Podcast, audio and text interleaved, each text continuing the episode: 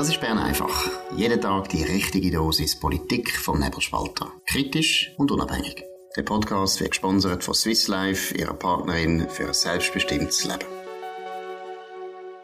Ja, das ist Bern einfach spezial für die Festtag, das gute Leben. Heute mit Marcel Kreber. Er ist der Direktor vom Schweizerischen Brauereiverband, gleichzeitig aber auch noch vom Verband der Schweizerischen Mineralquellen und Softdrinkproduzenten in dem Sinne relativ breit aufgestellt. Marcel, danke vielmals, dass du da bist für das Gespräch. Danke vielmals. Gut, am Brauereiverband, da liegt auf der Hand, mit was man muss anfangen. Welches Bier hast du am liebsten? Das ist etwas Gleiche, wenn du nach meinem Kind fragst, welches ist das Lieblingskind, ähm, kann ich so nicht beantworten. Das kommt auf die Situation drauf an, ähm, auf die Lust und Genuss und ganz viele andere Aspekte auch noch.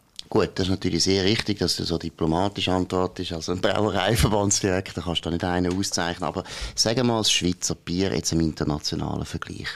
Würdest du sagen, das ist ein speziell gutes Bier? Sind wir im Durchschnitt? Was ist speziell an unserem Bier?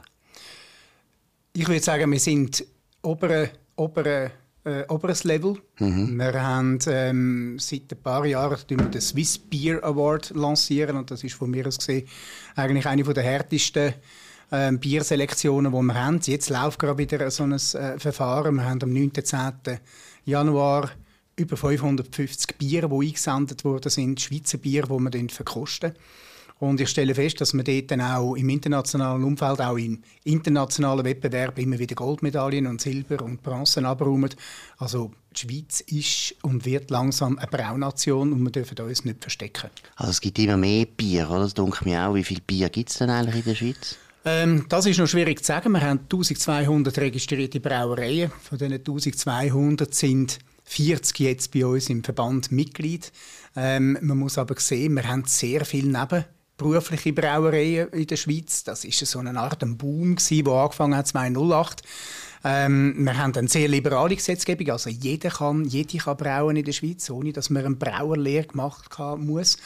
Ähm, sobald man aber mehr als 400 Liter pro Jahr braut, sagt der Staat, das ist mehr als Eigenkonsum. Also musst du eine Brauerei sein und dann gilt man als Brauerei. Ähm, die 40, die wir haben, die haben einen Ausstoß von über 100.000 Liter und das kann man eigentlich nur machen, wenn man professionell braut. Und mhm. darum haben wir oder ich das Interesse, wirklich professionelle Brauereien zu haben, auch wegen der lernenden Ausbildung. Mhm. Sag mal, beim Wein sagt man ja schnell mal, ja, ein guter Käse ist gut zum Wein mit, was soll man das Bier kombinieren? Was isst man zum Bier am besten? Was ist da der Trick? Da gibt es kein, ähm, kein Menü, das man nur mit Bier haben kann. Man kennt die Klischee natürlich, Gulasch mit einem äh, dunklen Bier und so weiter. Natürlich stimmt das, aber äh, das Bier steht äh, gegenüber einem Wein in keinem Sinne oder mitnichten hinten dran. Wir haben regelmäßig so ähm, Bier versus Wein ähm, auf hochstehendem Niveau, also ein Weinsommelier gegen ein Biersommelier und da gibt es etwa sieben Gänge ähm, und dort werden dann die Gänge vom Publikum beurteilt, was hat jetzt besser gepasst, mhm. der Wein oder das Bier und ähm, regelmäßig ist eigentlich das Bier, das oben ausschwingt. Das ist noch lustig, weil ich selber habe Bier einfach das für den Durst, oder? das ist super für den Durst, mhm. heißer Tag und so weiter und der Wein hast du das Gefühl, das tust du eher zum Essen. Das ist also falsch. Das ist in dem Sinn ja, kann man sagen, falsch. Das Bier hat natürlich den Spagat vom Durstlöscher bis hin zum Gourmet. Wir haben hochklassige Bier. Ähm, wo, wo unglaubliche Vielfalt und Geschmacksnuancen haben, wo, wo zu einem Dessert gehen, zu was auch immer. Also sehr, sehr ähm, viel, viel Möglichkeiten. Aber ähm, es ist ja schon noch so, dass die meisten Leute so wie der Markus trinken. Also die Biersaison ist schon noch der Sommer. Sag mal, was wird getrunken? Es ist immer noch die klassische Stangen, also das Blonde, das Helle. Mehrheitlich wird immer das untergärige Lagerbier getrunken oder Spezial. Das ist so eine Schweizer Eigenart. Wir haben ja während ja, einem Jahrhundert nicht Pilz in der Schweiz ähm, brauen, wegen einem Staatsvertrag mit tschechischen, also dann noch dazu mal Tschechoslowakei. Und ähm, das hat dazu geführt, dass man in diesen 100 Jahren wie einen eigenen Bierstil entwickelt hat, nämlich Spätz, also Spätzli. Und das ist in dem Sinn kein Pilz. Und das ist jetzt, seit dem Jahr dürfen wir in der Schweiz, nach über 100 Jahren, dürfen wir jetzt wieder ein Pilz brauen. Ja. Also das sind so die Eigentümlichkeiten. Und jetzt sieht man, wenn man Pilz von einem Feldschlössli oder von einem Ölfi und was auch immer, also sehr, sehr viel Ausfall, äh, Auswahl jetzt ähm, gerade am Laufen. Was man trinkt, jawohl, die Frage nochmal vielleicht, es ist das Untergärige, das Helle, das Süffige, das ist klar. Was wir aber haben und feststellen, die Spezialitätenbier, obergärige Bier, Stouts, IPA, New England IPAs, Porters, was auch immer, die kommen immer mehr und wachsen im, also im, im Marktanteil. Kulturell sind wir ja trotzdem nicht das berühmte Bierland, oder? Das sind eigentlich eher die Deutschen oder Tschechen. Du hast eigentlich, also Böhmen natürlich, das ist genau. früher sind das natürlich auch deutsche Brauer gewesen. Pilsen ist ja eine deutschsprachige Stadt gewesen. Mhm. Warum ist das eigentlich in der Schweiz nicht so passiert? Weil ich meine, wir haben auch eine lange handwerkliche Tradition. Bier ist ja eigentlich früher das Getränk gewesen, oder? Wo du hast können trinken, weil es ja darum gegangen, Wasser ist ja nicht so super gewesen. Genau. Also hat man entweder müssen Wein trinken oder äh, Bier. Und Bier ist eben für den Durst viel besser gewesen. Warum ist Deutschland da so anders oder überlegen fast? Oder stimmt das gar nicht? Ja, es gibt natürlich verschiedene Theorien dazu. Auf der einen Seite natürlich die klimatischen Bedingungen. Wir sind ein Land, wo natürlich mit dem Tessin, auch der Romandie, auch durchaus Weinregionen hat seit Jahrhunderten. Mhm. Und ähm, man könnte fast meinen, durch Klimaerwärmung ist der Weingürtel jetzt einfach gegen Norden ähm, äh, gewachsen oder aufgekommen oder einfach, weil es wärmer wird. Ähm, und das hat natürlich aber früher dazu geführt, dass eher im Deutschschweizer Teil haben wir ähm, eher äh, Bierkultur gehabt, mhm. ähm, auch noch vom Heiligen Römischen Reich und der deutschen Nation zurück, äh, von all die, die, die Einflüsse, die wir da hatten, Österreich, Schweiz, der deutschschweizer Teil und Deutschland natürlich und natürlich der latinisch prägte Teil. Und wir sind so wie aufgespalten mhm. zwischen Wein und Bier. Und jetzt findet wie eine Art das Neuentdecken von der Bierkultur statt. Mhm. Was, was merkst du das? Also irgendwie, dass die Romans plötzlich Bier trinken? Ja, das ist so. Also auf der einen Seite haben wir Romans, die mehr Bier entdecken mhm. für sich und auf der anderen Seite haben wir auch extrem viele neue Brauereigründungen im Tessin und in der Romandie. Wir haben jetzt gerade das Jahr nochmal zwei Romand-Brauereien aufgenommen als Mitglied. Also da ist eine rechte Entwicklung am Laufen. Wie ist es eigentlich im Konsum jetzt in der Schweiz? Was dominiert eigentlich? Tun die Leute mehr Wein trinken? Also wir reden jetzt vom Alkohol, oder? Wein oder Bier? Wie ist das? Mengenmäßig, wenn du jetzt nur auf die Liter gehst, dann ist es Bier. Mhm. Das ist aber auch, weil es natürlich auch weniger Alkoholvolumen hat, äh, mehr, trinkt man auch mehr. Äh, wobei wir natürlich bei unserem Konsum mit etwa 54 Liter pro Kopf im europäischen hinteren Drittel sind. Also ähm, abgesehen davon, beim Weingehen zahlen eher rückwärts. Äh, es ist, wir stellen fest, dass es ist, also ein Fakt sogar, es ist noch nie so wenig alkoholhaltige Getränke getrunken worden wie jetzt seit Aufzeichnungsbeginn. Also wir sind sehr, sehr auf einem, wie soll man sagen, ähm, nicht alkoholischen Weg im Moment. Gut, du bist ja, das habe ich nicht erwähnt, du bist ja gleichzeitig auch noch Direktor vom Verband Schweizerischer Mineralquellen und Softdrinkproduzenten. Die können es eigentlich gleich sein oder ist das etwas, was dich beschäftigt? Ist das ein Problem? Für die Brauerei ist das sicher ein kleines Problem, oder wie sieht das aus? Oder gibt es alkoholfreies Bier, das da in die Presse springt? Absolut, also das ist jetzt genau das Letzte, oder? Wir stellen fest, dass alkoholfreie Bier seit etwa sechs, sieben Jahren einen unglaublichen Boom entwickelt und auch erlebt und ähm, dass das wirklich nachgefragt wird. Und das hat auf der einen Seite eine Nachfrage, aber auch das Angebot ist anders geworden. Also ich kann mich erinnern, früher, wenn irgendjemand Auto gefahren ist und hat müssen Autofahren und Kollegen nicht haben müssen Autofahren im, Ausgang, dann hat man eben entweder ähm, ein Mineral, Softdrink oder ein alkoholfreies Bier getrunken. Und dort ist die Auswahl vom alkoholfreien Bier sehr begrenzt gewesen. Ein Lagerbier ist es meistens gewesen. Und jetzt hat man doch eine sehr große Vielfalt und das macht Spaß, weil Brauereien investieren jetzt auch viel in die Entwicklung von dem alkoholfreien Bier und zum Teil also merkt nicht einmal ich, ob es jetzt das wirklich ein alkoholfreies ist oder nicht. Das habe ich noch nie erlebt. Also ich also finde das, aber ich habe es auch nicht so oft ausprobiert. Also du meinst, ich müsste mehr probieren? Du bist einfach ein Dogmatiker. Du bist einfach ein Dogmatiker, was im Kloster, was im Kloster getrunken worden ist. Nein, genau. Ich habe bis jetzt immer nur so Pfützen irgendwie, aber äh, man, also man kann sagen, Nebelspalter, Genferstraße 21 Zürich schicken, dann probiere ich es aus. Du, es gibt alkoholfreie Wein jetzt auch. Das ist ja sehr, genau. sehr im Kommen, oder? Ja, das, das ist einfach so so. Ja, das ist eine Entwicklung, wo, wo halt jetzt stattfindet, wo wir so zur Kenntnis nehmen. Es ist aber nicht so, dass jetzt irgendwie ein Boom stattfindet, jetzt gerade beim Mineralwasser oder bei den Softdrinks. Äh, vor allem Softdrinks, dort stellen wir auch fest, dass es eher ein auf die leichtere Variante geht, weniger gesüßt, weniger Zucker. Mhm. Und beim Mineralwasser, dort sind wir relativ hoch mit etwa 111 Liter Pro-Kopf-Konsum. Und das verteidigen wir natürlich auch gegen ähm, Tendenzen in der Gastronomie, einfach ähm, Leitungswasser als Mineral Mineralwasser zu verkaufen. Eigentlich, wenn wir ja nicht über Politik reden, aber das Interessante an der Schweiz ist ja, dass wir keine Weinsteuer kennen, aber wir kennen eine Biersteuer. Ja, genau. Woher, das, also das muss ja, ist einfach ähm, die Lobby von der Weiss. Von der Welschen, die Welschen sind einfach stark. Genau, das ist, also, äh, ja. Also ich, ich, Kennst du es historisch? Oder also es ist natürlich Sie? historisch auch bedingt. Wir haben die Wine Countries, das sind natürlich all die latinischen Länder. Und dort ist natürlich auch der Wein ein sehr ein klarer ähm, Teil von der Landwirtschaft. Und ähm, von dem her ist das eigentlich immer, also wie sakrosankt, ob jetzt der Wein besteuert wird oder nicht. Und man darf nie vergessen, der Wein hat den Vorteil, dass er auch in der Bibel vorkommt, oder? Mhm. Und, und das Bier halt nicht. Gut, aber im Kloster ist das Bier sehr wichtig. Ich weiß gar nicht warum, da gibt es sicher auch einen theologischen Grund.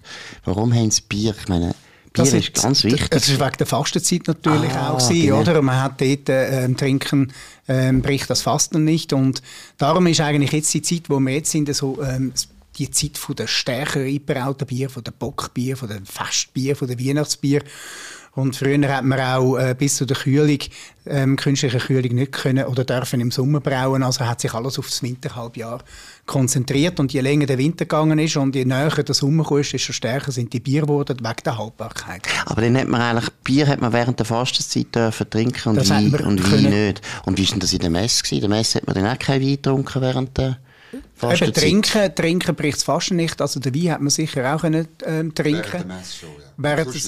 Das ist eigentlich nicht, aber Bier schon. Aber Bier ist ja. natürlich wie ein, Nahrungs, äh, Nahr fester Nahrungsersatz gewesen. Und ich glaube auch, weißt, in Rom hat man das gar nicht so richtig begriffen, dass Bier auch, also damals im Mittelalter... Das haben die ja verachtet, oder? die Römer. Und ich weiss einmal, dass einmal äh, in Skandinavien haben einmal der Glaubenskongregation äh, geschrieben, es sei für sie wirklich schwierig, oder?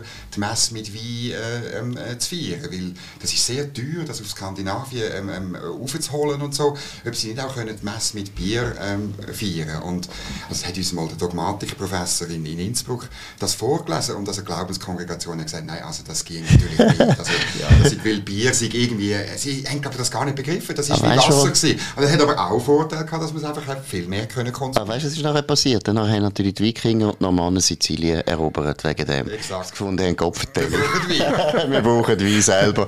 Nein, aber was ich noch will sagen wegen der Weinsteuer, ich meine, die Brauereien sind natürlich ein städtisches Gewerbe.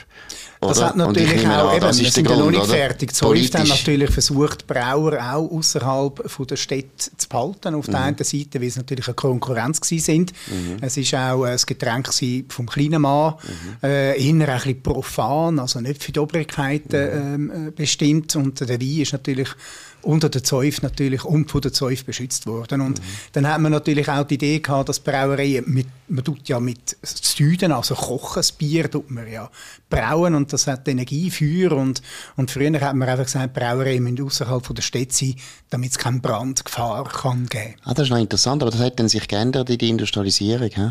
Hat sich weil die meisten grossen Brauereien sind ja näher von Industriebetrieben, was logisch ist, weil die Arbeiter haben, also Müllerbräu im Baden, wo du gut genau. kennst, oder? Ist gerade neben der BBC, Haldengut ist praktisch neben der Sulzer mhm. Äh, bei uns Hürlimann, ja, dort, aber das ist auch relativ näher ja. vom ersten Weisplatz. Also das ist wichtig dann nachher in der Stadt. Das ist so und, und man muss auch sehen, oder? Die Bierbrauer haben mit der, mit der Kühlung, oder? Das ist ein sehr aufwendiger Prozess gewesen, auch zu brauen und zu lagern und zu gären. Als Gären und lagern und darum hat man am vom Klüntaler See das Eis oben runter geholt, oder, um die, Kühl, äh, die Keller können zu kühlen, die Gewölbe. Und mit der Erfindung vom Kühlschrank oder von der Kühlmaschine so äh, ist das natürlich ganz anders geworden. Und vor allem die Kühlmaschinen oder das Bier ist in den Ländern ähm, zum Einsatz gekommen, die technischen Fortschritt haben. Also man hat vor allem auch wieder während der Finanzkrise, jetzt vor etwa 15 Jahren, hat man auch so eine Theorie gehabt, ja, die, die Beer Countries sind einfach technologisiert weiter vorne und haben in dem Fall nicht so ein Problem ähm, wie die Wine Countries in deren auch Finanzkrisen. Aber das ist vielleicht ein bisschen hergeholt, aber eine von diesen Wirtschaftstheorien. Aber sag noch, ähm, wir müssen über das Bierkartell reden, weil das ist eigentlich ein, eine wahnsinnige, auch liberale Erfolgsgeschichte. Äh, mhm. einerseits, das Kartell hat es gegeben, jetzt bin ich nicht mehr ganz sicher, bis wann? 19... Ja, bis Ende, Ende 80er, Anfang ja, 19, genau. also Anfangs 90. Der ja. Denner hat das gesprengt, also nicht nur, aber, aber wesentlich. Und, und dann, ich meine, ist etwas entstanden, es ist eine Bierkultur entstanden, die es vorher nicht gegeben hat. Das ist schon noch Fantastisch. Und am Anfang waren es kleine, gewesen, die Grossen haben aber müssen mitmachen. Genau. Sonst hätten sie wahnsinnig viel verloren am Marktanteil. Oder? Das ist so. Also das ist eine bewegte Geschichte. Das sieht man auch bei uns im Archiv, ähm, wo, wo wir noch haben, oder jetzt gerade die ETH übergeben haben. Das ganze Archiv seit Gründung 1877. Also die Konvention, also das Bierkartell negativ ausgedrückt, die Konvention hat schon im Ersten Weltkrieg angefangen und hat einen puren, simplen Grund gehabt. Man hat einfach die Rohstoffe nicht gehabt, es ist allen schlecht gegangen, also hat man untereinander ausgeholt geholfen. Mhm. Ähm, während der Wirtschaftskrise auch in den Ende 20er Jahre im letzten Jahrhundert und dann eben auch während dem Zweiten Weltkrieg hat man die Konvention aufrechterhalten. Und ich sage jetzt mal so, man möge mir das verzeihen, auch bei den älteren Brauern, die noch da vielleicht zulassen, äh, man hat es einfach ein bisschen zu lang zu lange mhm. aufrechterhalten. Und es ist also nicht so, dass das ein verbotenes Kartell war, sondern man hat Schiedsgericht gehabt, der Bundesrat hat das als nützliches Kartell angeschaut. Natürlich sind Preisabsprachen gewesen, aber das war auch eine andere Zeit gewesen. Nur hat man sich einfach zu lange in dieser Sicherheit gewiegt und dann hat eben der Herr Niedecker in Basel angefangen, das Uli-Bier äh, selber zu brauen. Und der Herr Schweri hat dann angefangen, ein bisschen rebellieren und hat gegen Bierbaron auf, äh, aufgestanden.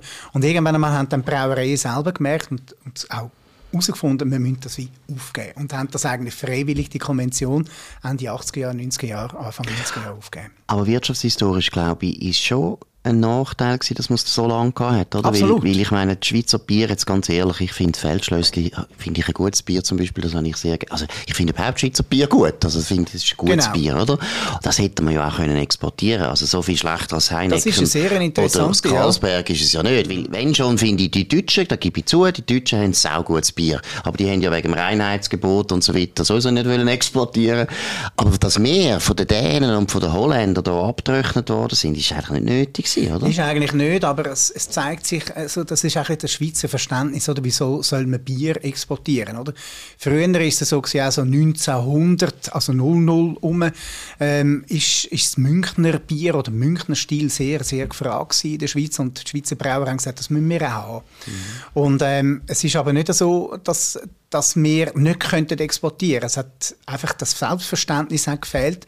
Und man muss natürlich sehen, oder? Äh, ich habe Jahrgang 69, so, wo das, die Konvention aufge aufgelöst worden ist, hat man auf einmal angefangen, also unsere Generation, also mit 23, haben wir angefangen, ausländisches Bier zu trinken, oder? Das ist völlig in ja, ja. oder? Ja, wo das gekommen ist. So, so, Anfang 90er Jahre hat man ähm, da in Zürich, die Studenten, die sind alle auf ausländischem Bier gewesen, weil man es heimische Bier nicht mehr wollen. Und das war ein Unterschied mhm. zu den anderen Nationen. Wir sind alle extra, wenn du von der Innerschweiz auf Bern gefahren bist, äh, studieren, hat es einen bestimmten Zug gegeben, wenn du von Luzern, das sind wir nicht durch Entlebuch, sondern über Olten. Und wenn du dann zu Olten eingestiegen bist, hat es einen tschechischen Speiswagen gehabt. Und da ist jeden Sonntag gestoßen voll Studenten. Das ist grossartig. Weil es äh, damals wirklich der einzige Ort war ja. für ein echtes Budweiser aus Budweis ja. und nicht irgendetwas anderes. Genau. Und das Pilz haben wir ja nicht dürfen brauen in genau, der Schweiz. Sozusagen. Das ist ein, ein Export über die SBB. Also Aber ist, ist das ein Thema, dass jetzt die Schweizer Brauereien wieder probieren zu exportieren, oder ist das kein Thema? Ähm, in einem Markt, wo eigentlich ja, rückläufige Zahlen hat vom Konsum her, einfach alkoholhaltige Getränke an und für sich. Sehr unter Druck ist, immer politisch natürlich, ähm, weil Alkohol ist, ja, das haben wir in unseren Getränken, zwar am wenigsten von allen anderen alkoholhaltigen, aber ähm, das ist im Moment äh, vielleicht dort und da vereinzelt im Hinterkopf da, aber ähm, wir müssen noch ein bisschen zuerst zu einer Biernation wirklich reifen. Wir sind auf einem guten Weg, ich würde sagen, wir sind noch im Teenageralter ähm, im Vergleich zu den anderen. Wir haben Europa oder weltweit eigentlich die grösste Brauereidichte pro Einwohner. Das ist so. Also das ist lustig. Mehr als Deutschland. Das mehr als Deutschland. Ja. Und wir haben, und das ist der große Unterschied, wir haben uns eigentlich nie theoretisch, nie müssen vom Gesetzes wegen als Reinheitsgebot halten hat das aber einfach im vorigen Jahrhundert natürlich der Brauereiverband, also meine Vorgänger, haben das für gut gefunden und alle haben nach dem Reinheitsgebot braut, aber eigentlich ist das nie gesetzlich so Ist das eigentlich heute noch in Deutschland immer noch aufrechterhalten? Ja. ja. Und wie geht das mit der EU? Das ist ja eigentlich ein Rechtspuff, oder? Nehme ich an. Eigentlich sollte das die EU nicht dürfen akzeptieren, so wie wir die EU kennen, oder nicht? Gut, das Reinheitsgebot ist natürlich historisch begründet und von dem her Klar, äh, sind die deutschen Brauer natürlich verpflichtet, also so zu brauen. Es gibt Ausnahmen, wenn sie Spezialbier machen und so weiter. Aber ähm, das ist natürlich auch ein Verkaufsargument und das ist auch, wie er sagt, das Erbe, das sie weiterführen. Und da kommen sie nicht wahnsinnig unter Druck durch Importbier, wo sich eben nicht als Reinheitsgebot muss halten und weil früher haben sie es dort sicher abgehalten, oder? Früher haben sie das sicher können und jetzt mit der EU dürfen sie das sicher man nicht mehr. Man muss natürlich sehen, Deutschland hat ein anderes Selbstverständnis als Biernation als wir Schweizer. Wir sind immer sehr ähm, wissbegierig und, und wollen Neues entdecken und neugierig und das haben wir auch gesehen mit dem Bier an und für sich, wie sich das jetzt in den letzten 10 Jahren, 15 Jahren entwickelt hat. In Deutschland ist eigentlich die Craft Beer oder die, die neue Brauerbewegung schon wieder im Rückgang. Also man, man merkt, das ist irgendwie ähm, mal so ein kleines Aufflackern gewesen, aber ich würde meinen, das hat sich jetzt dort wie eingestellt und man besinnt sich halt einfach auf die guten alten Traditionen. Ob das gut ist oder nicht, das wird sich zeigen. Wir sind aber in der Schweiz mit in einem sehr dynamischen Markt. Bei uns gibt es aber auch die, die, die Meldung, habe ich gelesen, dass die viele Brauereien, die so vor 10, 15 Jahren entstanden sind, Mühe bekommen haben oder den Schritt wirklich mhm. zum Professionalisieren nicht geschafft haben. Mhm. Und es sind einzelne auch wieder zugegangen. Also in Burgdorf mhm. gibt es so ein Beispiel, äh, bei uns in der Zeitung war, aber es gibt auch noch andere. Ist, ist der Hype ein bisschen vorbei? Du hast auch ein bisschen von einem Hype geredet. Ähm, also wir stellen fest, dass der Konsument, Konsumentin jetzt weiß, wie ein IPA oder ein Porter und ein Stout das gut muss schmecken. Jetzt hat man während 15 Jahren da ein in der Schweiz Erfahrungen sammeln und ähm, Qualität ist jetzt gefragt. Also ähm, die Qualität aufrechterhalten als Brauer ist eigentlich die größte Herausforderung. Ein Bier ähm, nächste Woche so zu brauen, wie es heute braut ist, das können nicht alle. Das ist eben dann die hohe Kunst und darum heißt es auch Braumeister, oder? Wie es ein Meister hafte Leistung ist und Braukunst. Also das ist nicht umsonst. Und von dem her kommen jetzt einfach, ja, ich sage jetzt mal eher nebenberuflich oder Hobbybrauereien ein bisschen unter Zugzwang. Also das mit dem Ausreden, ich mache mein Bier heute so, wie es mir gefällt und morgen schmeckt es ein bisschen anders, das kommt nicht mehr so gut an, weil die, die, die Euphorie ist ein bisschen verflogen. Man weiß, was man jetzt will und erwartet und das, ist, das führt zu einer Konsolidierung. Du hast vorher gesagt, äh, in der Winterzeit, Weihnachtszeit wird äh, eher ein schweres Bier getrunken. Jetzt haben wir Festtag. Was würdest du empfehlen? Was für Bier sollte man jetzt trinken?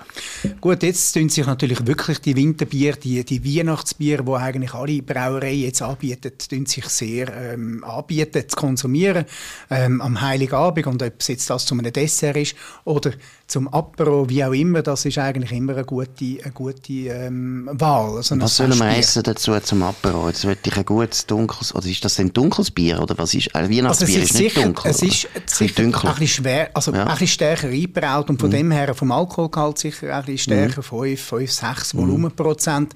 Äh, man kann es zu einem, ähm, Braten nehmen, man kann es mhm. aber auch eher ein helles ähm, Weizen zu einem ähm, hellen ähm, Fleisch nehmen, zu einem Truthahn, was auch immer. Mhm. Ähm, zum Dessert kann man sehr stark äh, dunkle, also stark äh, äh ein Porter oder ein Stout nehmen, zu Vanille oder äh, zu einem Schoki-Creme, äh, Törtli, was auch immer. Also, Kommt das Hunger und Durst, ja, genau. ja. Sagen viele Schweizerinnen und Schweizer essen Fondue Chinoise. Was würdest du dazu für ein Bier empfehlen?